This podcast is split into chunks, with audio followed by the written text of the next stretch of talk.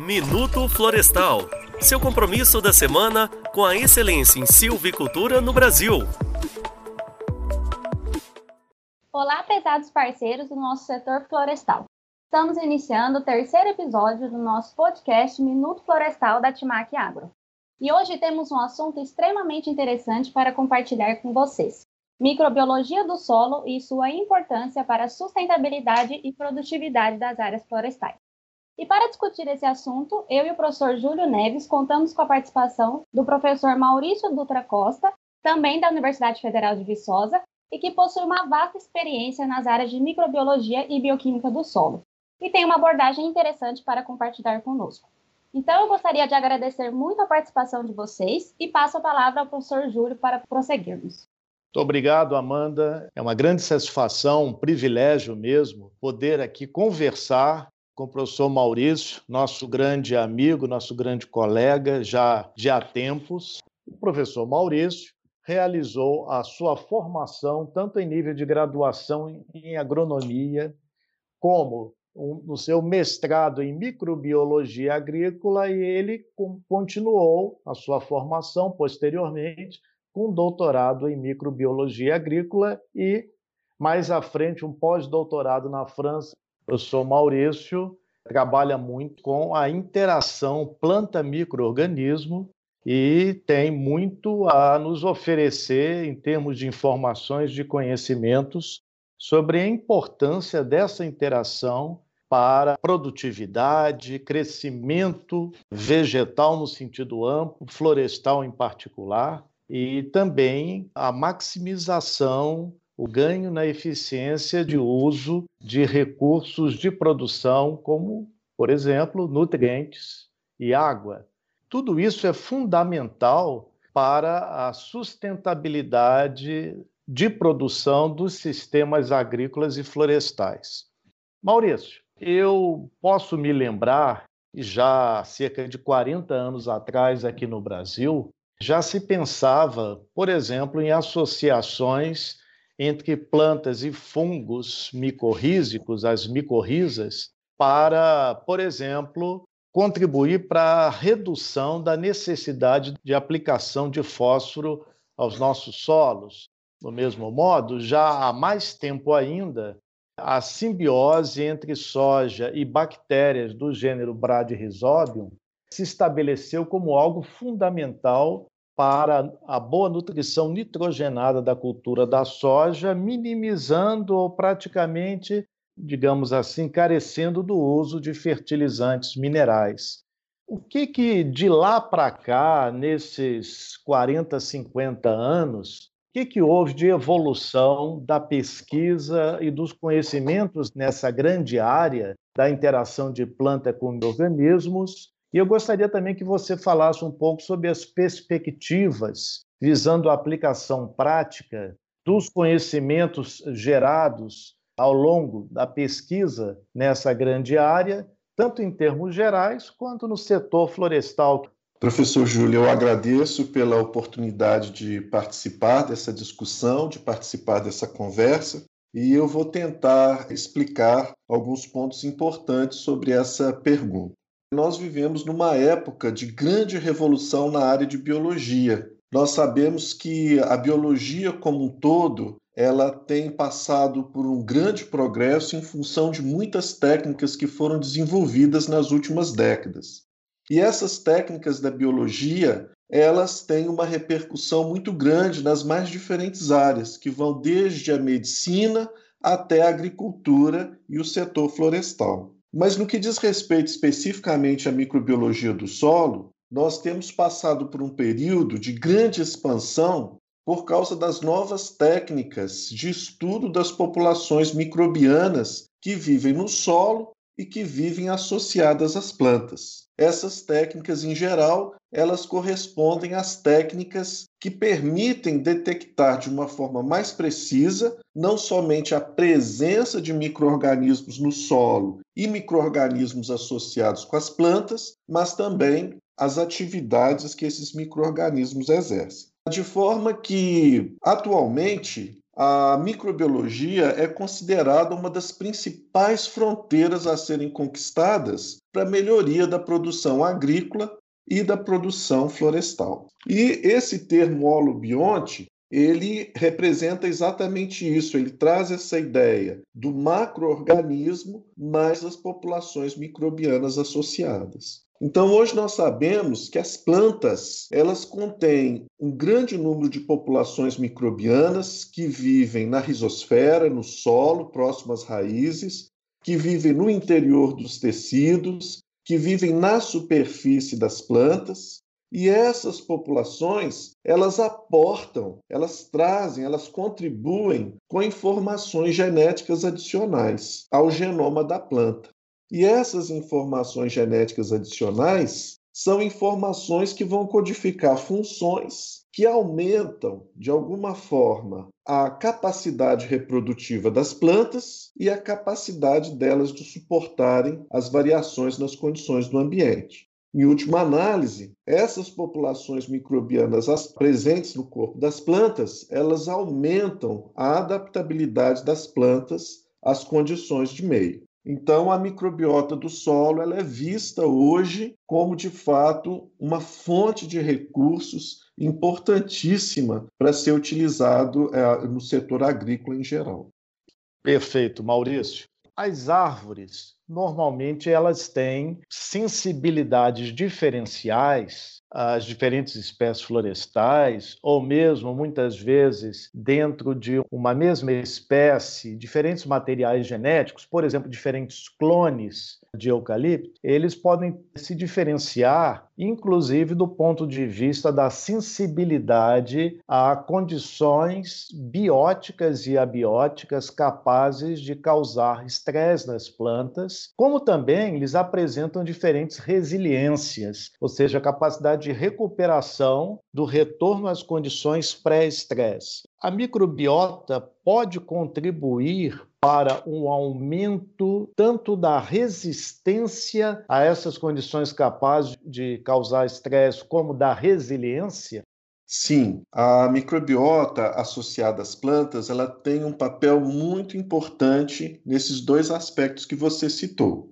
Um exemplo característico que eu posso dar é a existência de muitas bactérias que habitam a rizosfera das plantas e que produzem substâncias que são antagonistas à síntese de etileno, por exemplo, pelas raízes. E quando a síntese de etileno é antagonizada, essas plantas em geral, elas aumentam, elas têm um sistema radicular com uma longevidade maior.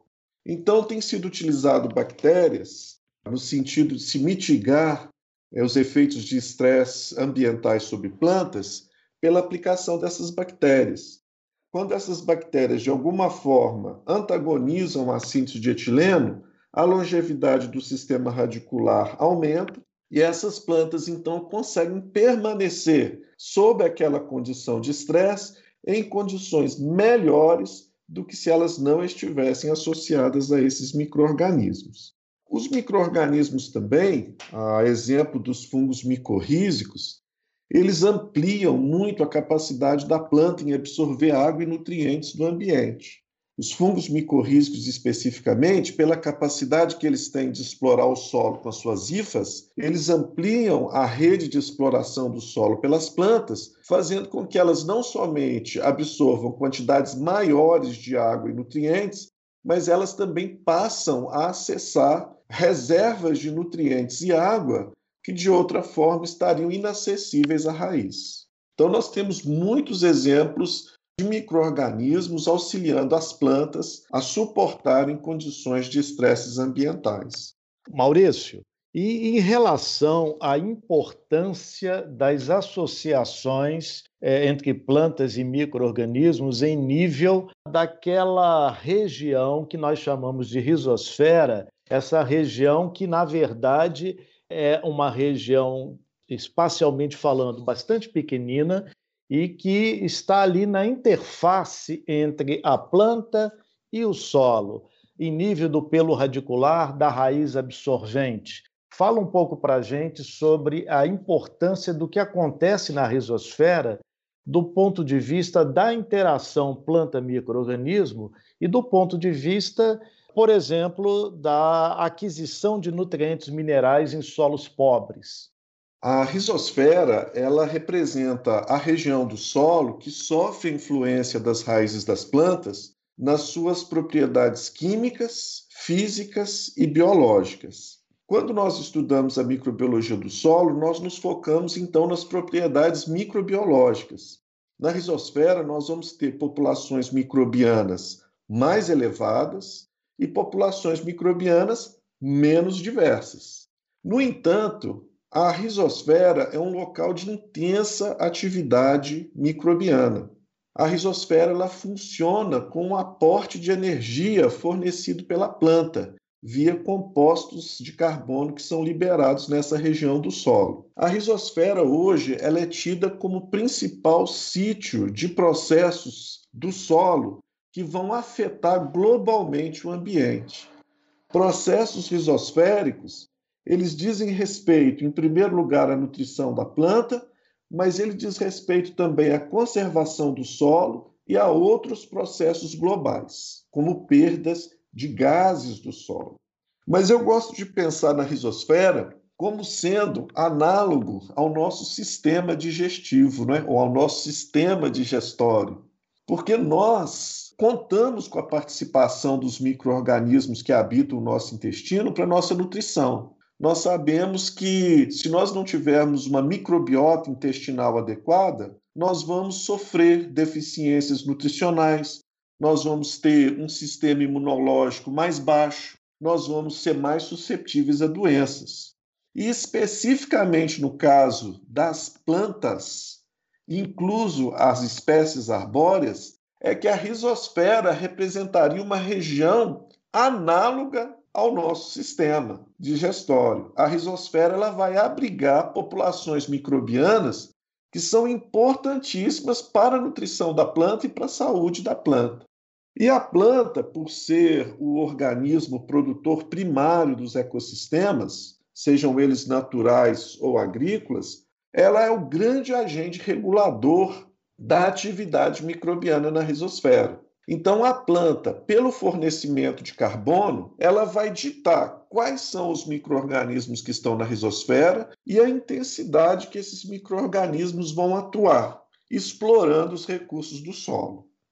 Excelente. Maurício, a matéria orgânica é tida como de grande importância para a qualidade do solo agrícola, do solo florestal. Então, é, essa ponderação que você faz, o que você nos explicou sobre o que acontece em nível da rizosfera, intermediado muito pela, pelo que a planta exuda e pela ativação de uma microbiota em nível da rizosfera, me vem o pensamento de que essas as práticas de manejo que normalmente são utilizadas, por exemplo, nas empresas florestais, iniciando lá na fase de viveiro, e depois da fertilização de base ali colocada numa cova ou mais frequentemente ao longo do suco de plantio, colocando momentos iniciais, né? ou seja, viveiro e a implantação ou a reforma do povoamento.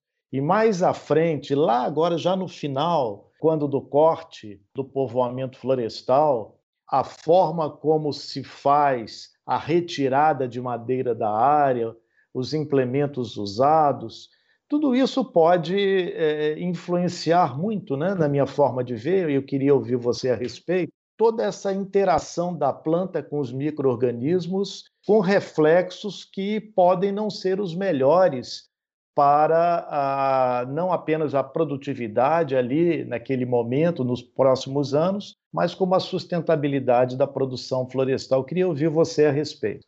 Em vista da centralidade dos microorganismos na condução de processos do solo e na nutrição das plantas, qualquer atividade de manejo que você implementar numa área, ela vai ter um impacto sobre esses microorganismos. E a depender da capacidade de resiliência da microbiota do solo, esses processos poderão eventualmente trazer prejuízos se eles sofrerem impactos extremos das atividades florestais. Eu acredito o tipo de manejo que se aplica, o tipo de operação que se procede, desde o viveiro até a colheita de um estande florestal, ele vai causar impactos ao ambiente e, como reflexo, vai afetar a microbiota e os processos que ela desempenha. Você sabe e tem acompanhado que já não é de hoje, sempre vem aquela questão: as quantidades de nitrogênio mobilizadas nas árvores de eucalipto, se a gente considera todo um estande, um povoamento, elas são significativas, são grandes, alguma coisa aí entre 400 a 700 quilos por hectare de nitrogênio, dependendo do ambiente, do nível de produtividade da floresta. As quantidades de nitrogênio mineral que são usadas na fertilização são ali da ordem de 40 a 80, dificilmente passa de 100 quilos de nitrogênio por hectare, muitas vezes até vai abaixo de 40 quilos por hectare. Tem então essa questão de que as respostas do eucalipto à fertilização nitrogenada, elas sempre são baixas, acontecem nos primeiros anos, quem sabe até o segundo, estourando no terceiro ano, e tem uma certa inconsistência. De outro lado, nós temos o cálcio, e é frequente, em, por exemplo, em solos de cerrado, nós verificarmos árvores de eucalipto aí com um ano e meio, dois anos de idade, que acumularam quantidades importantes, 150, 80, 150, 180 quilos de cálcio por hectare acumulado nas árvores, quando a análise de rotina de solo revelou cálcio ali no solo, cálcio trocável muito perto de zero. Então, o que, que as associações entre plantas e micro-organismos na rizosfera podem contribuir para o entendimento desses aparentes enigmas? É, esse enigma do nitrogênio ele tem sido abordado pelo grupo de pesquisa aqui da UFV e recentemente esse problema foi abordado do ponto de vista dos processos rizosféricos. Foi proposto num modelo que a dinâmica de nitrogênio rizosférico poderia explicar o nitrogênio que a planta de eucalipto absorve, mas que, no entanto, não é normalmente contabilizado nos balanços do nitrogênio normalmente feitos. Ah, foi feito um trabalho bastante grande de modelagem, e o que, que nós podemos observar nesse trabalho é que a atividade de mineralização de nitrogênio na rizosfera ela é capaz de explicar essa parte de nitrogênio que as plantas absorvem e que, no entanto, não é computado nos balanços que não levam em conta as atividades de mineralização da rizosfera. Então, esse trabalho foi conduzido por um estudante de doutorado, Rafael Valadares, e foi possível, então, determinar que a, o, o suprimento de nitrogênio pela rizosfera é um dos fenômenos mais importantes que acontecem. E esse fornecimento ocorre pela intermediação dos micro-organismos que vivem nesse local. E ligado ao nitrogênio, então, nós já tínhamos observado há algum tempo que nas florestas de eucalipto havia um grande acúmulo de cálcio, de cristais de oxalato de cálcio nas raízes de plantas de eucalipto já adultas esse acúmulo de cristais de oxalato de cálcio parecia representar uma reserva de cálcio que a planta fazia para que, num determinado momento de maior demanda pelo crescimento, esse reservatório pudesse ser, então, utilizado. Então, nós propusemos um modelo no qual a absorção de cálcio ela estaria relacionada à absorção de nitrogênio.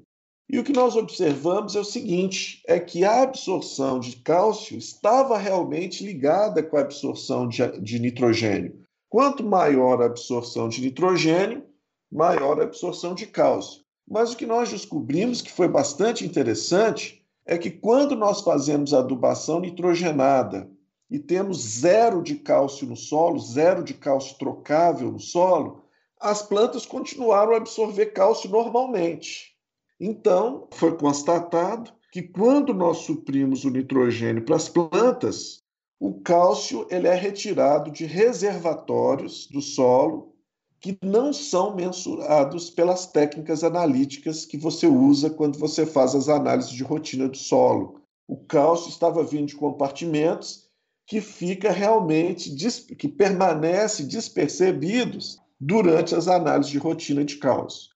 Maurício, antes de te fazer, digamos, a última pergunta, que eu vou fazê-la a seguir, eu gostaria também de dizer para todos que nós vamos contar com o privilégio adicional, além desse podcast, de uma live que o professor Maurício vai apresentar para a gente mais à frente, em que ele vai mostrar uma série de resultados e a visão dele sobre praticamente tudo que ele está falando. Então, Maurício, a, a pergunta para você, a pergunta para a gente poder finalizar assim, com chave de ouro esse momento, é sobre como que você vê a importância da parceria entre o setor produtivo, por exemplo, as empresas florestais e as instituições de pesquisa, no sentido da gente poder dar sentido prático e evoluir muito no conhecimento e dar sentido prático às pesquisas nessa área da interação planta-microorganismo. Olha, Júlio, é, você sabe que nós, pesquisadores, nós somos movidos por uma curiosidade nata, não é? Eu acho que, antes de mais nada, qualquer pesquisador tem no seu coração, na sua mente, aquele desejo de desvendar como a natureza funciona, como é que os processos acontecem no ambiente e entender tudo que está ao nosso redor. No entanto, a pesquisa não pode ser só isso. A pesquisa ela tem que estar atrelada a problemas reais. Não é? Eu acho que a pesquisa visa essencialmente resolver problemas da sociedade, resolver problemas do setor produtivo.